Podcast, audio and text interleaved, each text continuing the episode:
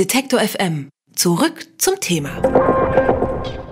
Gerade gestern habe ich zu Hause beim Aufräumen mal wieder mein Siedler von Katan Brettspiel in der Hand gehabt und ich weiß nicht, wie es Ihnen geht, aber ich bekomme sofort Lust und äh, wollte gleich wieder Erz und äh, Weizen tauschen und Straßen und Häuser bauen. Irgendwie mir macht das Spiel Spaß, ich spiele es eigentlich immer wieder gerne. 1995 wurde das Spiel von Erfinder Klaus Teuber zum Spiel des Jahres gewählt. Vor 40 Jahren ist übrigens zum ersten Mal der Kritikerpreis Spiel des Jahres verliehen worden. Er wird auch auch Oscar der Brettspiele genannt. Für die Spieleautoren bedeutet das, dass sich ihr Spiel nach der Auszeichnung in der Regel ja, rund 300.000 Mal verkaufen kann.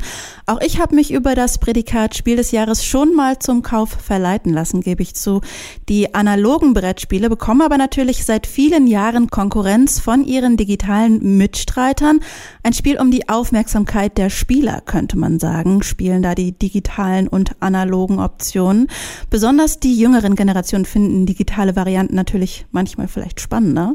Was braucht ein analoges Brettspiel also, um sich gegen die digitale Spielwelt durchsetzen zu können? Oder können die nicht vielleicht auch gemeinsame Sache machen? Und welches Spiel ist denn nun unser neues Spiel des Jahres? Diese Fragen beantwortet mir Bernhard Löhlein. Er ist Teil der Jury Spiel des Jahres e.V. Guten Tag, Herr Löhlein. Guten Tag, hallo. Heute wurde das kooperative Partyspiel Just One zum Spiel des Jahres 2019 gekürt. Was ist denn an diesem Spiel so überzeugend gewesen, dass Sie und Ihre Jurymitglieder entschieden haben, das bekommt in diesem Jahr den Preis Spiel des Jahres?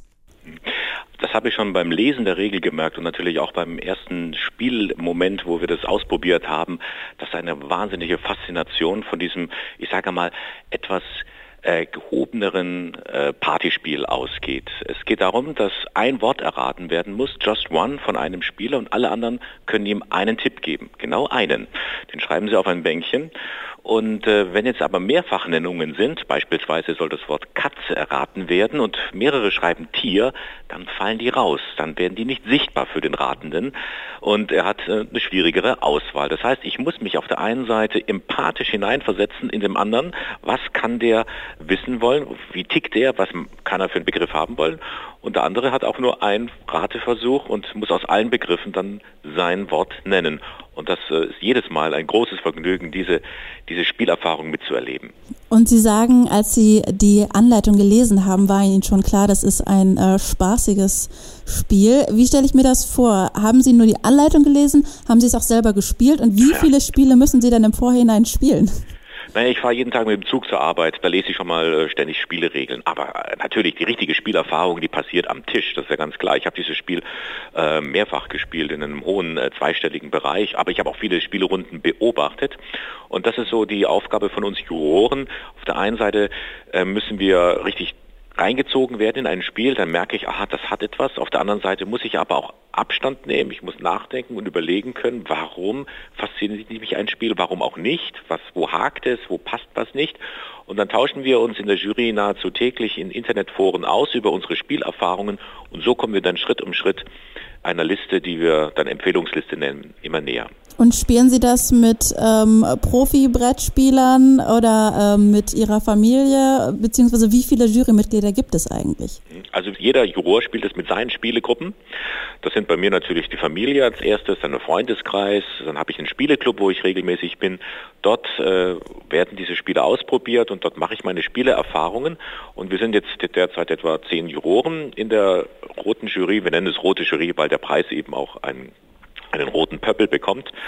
Und äh, wie gesagt, da hat jeder seine eigenen Spielerfahrungen und dann wird, wenn wir unsere Klausurtagung im Mai haben, über jedes Spiel, das wir so auf unsere Liste gesetzt haben, intensiv gesprochen und abgestimmt. Es heißt, es gibt auch eine blaue Jury, denn es wird ja auch der Kinderspielepreis äh, verliehen, dann mit einem blauen Pöppel. Mhm, genauso, die, es ist auch Teil des Vereins, aber es gibt einen eben blauen Preis fürs Kinderspiel. Das sind nochmal, ja, diese Juroren haben ja nochmal eine ganz andere Zielgruppe, nämlich Kinder. Und das ist oft auch schwieriger, äh, mit Kindergruppen zu finden und auszuprobieren. Da werden auch von einem Beirat unterstützt, deswegen ist es eine eigene Jury. Wir, die wir den Roten Preis vergeben, haben dann aber auch nochmal die Chance, äh, spielerfahrenere äh, ein Spiel die Hand zu geben und dafür gibt es dann den Kennerspielpreis. Diese Farbe ist Anthrazit. Und in diesem Jahr belegt mit dem Flügelschlag. Ähm, auch ein sehr, erstmal auf den ersten Blick, äh, allein ästhetisch äh, reizvolles ja. Spiel. Da geht es um Vögel, sage ich jetzt einfach ja, mal so ganz genau. kurz gefasst. Ähm, inwiefern sind denn digitale Spiele auch eine ernstzunehmende Konkurrenz für das klassische Brettspiel?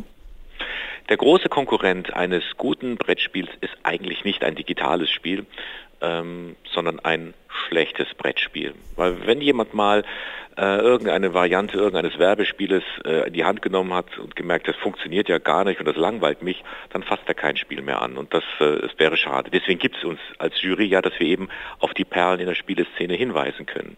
Nein, wer Computerspiele mag, ist oft auch jemand, der gerne analog spielt. Die Grenze ist durchlässig. Es gibt auch in diesem Jahr tatsächlich zwei Spiele, die wir nominiert haben, wo beides möglich ist. Also wo Computer-App ähm, unterstützt ähm, das Brettspiel, allerdings äh, nur unterstützend. Das wirklich Faszinierende, das Miteinander, das Lachen am Spieltisch, das passiert völlig analog. Mhm. Würden Sie dann zustimmen? Also wir haben hier diskutiert, dass vor allen Dingen die äh, jüngeren Generationen sich tendenziell eher für digitale Spielvarianten entscheiden würden als äh, ältere Spielende. Das könnte man so vermuten. Ich habe jetzt keine statistischen, äh, belegbaren, nachprüfbaren Ergebnisse, aber das sagt ja eigentlich die Beobachtung, wenn man im Pausenhof geht oder so. Liegt natürlich auch daran, dass man digitale Spiele überall hin mitnehmen kann. Ein kleines Smartphone oder Computer äh, habe ich im Zug, habe ich überall. Aber was zunehmend auch eine Beobachtung ist, sogar Jugendgruppen treffen sich, um miteinander Partyspiele zu machen, äh, Kommunikationsspiele, auch mal Brettspiele auszuprobieren. Ich erlebe das auch bei meinen Kindern immer wieder. Äh, da kommen die und sagen, lass uns doch mal wieder ein Brettspiel machen, weil das Spielerlebnis, das Miteinander, das hat man natürlich am Computer nicht so. Und kurz möchte ich nochmal auf das äh, Spiel Wehrwörter zu sprechen kommen, was Sie ja gerade auch schon so halb erwähnt haben. Da wird mhm. eben ein äh, analoges Spiel mit einer Art äh, Handy-App verbunden. Genau. Wie funktioniert das, beziehungsweise ist das die Zukunft des Brettspiels oder inwiefern will man da vielleicht auch ja, äh, jüngere, ähm, digital verankerte Spieler ins Boot holen? Also ich glaube nicht, dass die Zukunft des analogen Spieles immer solche Hybridspiele sind. Da glaube ich, äh, das, was äh, ein Brettspiel kann, nämlich das Miteinander hervorheben, Stimmung äh, erzeugen, das funktioniert nur eigentlich in erster Linie analog. Bei Wehrwörter ist es so, die App unterstützt das Spiel. Sie gibt ein Wort bekannt. Sie fordert die Spieler auf, jetzt etwas zu tun. Sie rutscht eigentlich in die Funktion eines Spielleiters. Das heißt, es macht es angenehmer, weil dann kann ein Spieler mehr mitmachen, ähm, weil die Funktion ja von der App übernommen wird. Allerdings das Spielgeschehen, der Reiz, da kann die App nicht mithalten. Just One ist das Brettspiel, was heute zum Spiel des Jahres 2019 gekürt wurde. Was dieses Spiel besonders macht und wie sich Brettspiele gegen digitale Spiele durchsetzen können, beziehungsweise warum sie vielleicht sogar hybrid werden, das hat mir Bernhard Löhlein erklärt. Er ist Jurymitglied im Spiel des Jahres e.V. Vielen Dank für das Gespräch. Gerne.